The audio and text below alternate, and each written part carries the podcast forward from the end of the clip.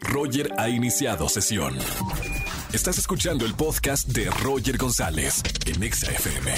Seguimos en XFM 104.9 y como siempre tenemos muy buenas opciones para ir y asistir al teatro. Qué bonito es hacer y también ver teatro. Está con nosotros Fernando Bonilla. Bienvenido Fernando a la radio XFM. Hola, hola, muchas gracias. Gracias por el espacio, la invitación. Primero, eh, digo, tengo que, que decírtelo y, como cuando entraste aquí a, la cabina siento mucho lo, lo de tu padre, pero por algo estás haciendo esto, teatro, un homenaje, a- algo que, que siempre tu padre hizo toda su vida. Sí, por supuesto. Mi, padre se desempeñó en, un montón de, de actividades. Hizo cine, hizo televisión, hizo radio, hizo, do- hizo doblaje, fue, músico, cantante, pero por encima de todo, sin duda, fue, un hombre de teatro. Eh, el teatro fue principalmente su hogar y, pues nada, las coincidencias de la vida.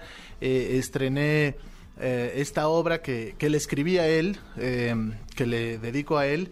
Y bueno, eh, yo tengo un montón de cosas que agradecerle a mi padre. Claro. No, no acabaré jamás, pero, pero el, eh, lo último que, que le puedo agradecer es eh, que él, bueno, ya estaba muy mal, la, la movilidad de mi padre era bastante limitada. Sí. Eh, y todavía hizo un esfuerzo tremendo para, para ir a ver esta, esta puesta en escena, ¿no? De hecho, me contó mi mamá que eh, la última vez que bajó las escaleras de su casa fue eh, la noche que fue a ver esta obra, El corrido del Rey Lear, que está en el Teatro Helénico. La gente de, de teatro sabemos de esta famosa frase, el show tiene que continuar y, y- y la gente que profesionalmente se dedica a esto sabe que eh, hay cuestiones en la vida, pase lo que pase, que el show debe continuar y es justo el, el- el homenaje que le haces a esta frase de los que nos apasiona hacer teatro y vivimos, y vivimos del teatro. Sí, por supuesto. eh, digo, cada caso es, es particular, eh, pero pues los que nos dedicamos al teatro eh, sabemos lo, complicado que es y, el privilegio que significa eh, reunirnos eh, con, con el público en un espacio a ver una ficción. eh, y, además, después de lo de la pandemia este, y el encierro, creo que cada vez lo, lo valoramos más.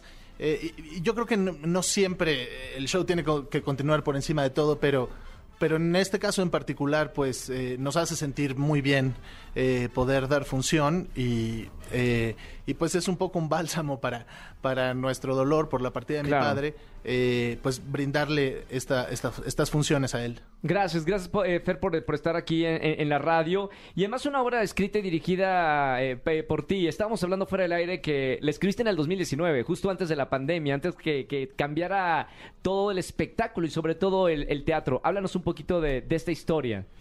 Sí, bueno, eh, la escribí en ese año. La idea es que la actuara mi papá. Nunca sabremos, ¿no? No existe. Él hubiera, ¿no? si, si, si no nos hubiera caído la, la pandemia, quizá mi padre la habría hecho. Eh, pero bueno, no sucedió. eh, pero él fue el primero en, en leer el texto. Eh, la obra nos, nos eh, presenta la historia de un actor, un personaje que se llama Héctor Balzaretti, ¿no? Sí. Este, que es pues un espejeo de mi papá, pero no es él totalmente, ¿no? Eh, eh, hay muchas cosas biográficas y muchas otras cosas eh, totalmente ficcionadas, ¿no? Y bueno, pues nos presenta este personaje que digamos es, es un primer actor con una trayectoria inmensa que está montando el Rey Lear de William Shakespeare y que no le está saliendo, ¿no? De alguna manera pues ya vemos este pues la enfermedad, la edad, la vejez, eh, eh, este hombre está eh, en conflicto con el director de la obra, no le gustan los otros actores y está haciendo un, intento por reconciliarse con su única hija, una relación a la que no frecuentó demasiado eh, y la hija pues no tiene muchas ganas de, de- reconciliarse con él. Entonces, en este estado de crisis, aterrizado en un actor eh, de la Ciudad de México eh, de 2022, pues hay también un paralelismo con lo que pasa dentro de la obra de Shakespeare. Y Claro. bueno, y aquí viene un, un acontecimiento eh, totalmente impredecible que le pone a, a nuestro protagonista la vida de cabeza y, y lo orilla a tener que montar el Rey Lear, pero con un grupo de narcotraficantes, de, de sicarios, haciendo de actores. Esto tra- trayéndolo a, a tropicalizar aquí a México para que de- entendamos un poquito más, ¿no? Eh, Las historias son, son iguales, ¿no? No importa que hayan pasado años y años como las historias que escribía Shakespeare. Sí, claro, eh, digamos, eh, no van a ver la, la obra de, de Shakespeare como tal, pero hay muchísimas referencias. Si no conocen la obra, igual la van a disfrutar y la, y la van a entender. Pero bueno, los, los clásicos tienen eh, esta riqueza eh, que, que, que, no mueren. Nos, permiten, claro, acercarnos a ellos eh, siempre. Y bueno, aquí, aquí está como, como detonante, pero evidentemente, pues nada, me di un clavado eh, importante en el texto y, pues hay un montón de cosas que, surgieron a partir de lo que el clásico de Shakespeare me brindaba. Estamos hablando con Fernando Bonilla, director y escritor de esta obra. Eh, es una tragicomedia. ¿Qué, ¿Qué, opinas como tu visión de, de director de la tragedia y la comedia y cómo a veces en la vida se juntan realmente y pueden convivir tanto la tragedia como la comedia al mismo tiempo? Sí, bueno, creo que es algo que, que, en México comprendemos bien, este, eh, y, creo que en general la vida es así, ¿no? Eh, digamos, la, la felicidad eh, o el dolor o la tristeza no existen como estados puros, ¿no? Siempre se contaminan de otros estados. así es casi toda nuestra vida, ¿no? Pero bueno, en términos eh, estructurales, eh, la tragedia tiene una forma muy clásica, ¿no? Eh, y la comedia también. La tragedia normalmente está determinada por el destino, ¿no? Y es, es, un personaje que está tratando de romper con su destino y al final no lo logra y cae en un error trágico. Y la comedia, bueno, es una, una serie de situaciones que clásicamente se, se tratan de eh, de corregir los vicios de nuestro protagonista. En este caso es una tragicomedia, eh, porque bueno, en realidad es una comedia negra, ¿no? Eh, en términos formales, la gente se ríe mucho, pero tiene este una serie de acentos trágicos, pues complicados, que, bueno, nos, nos llevan a a ver un poco las diferencias entre los muchos Méxicos que coexisten, ¿no? Eh, el México en el que vive este, este señor y el México de la violencia, ¿no?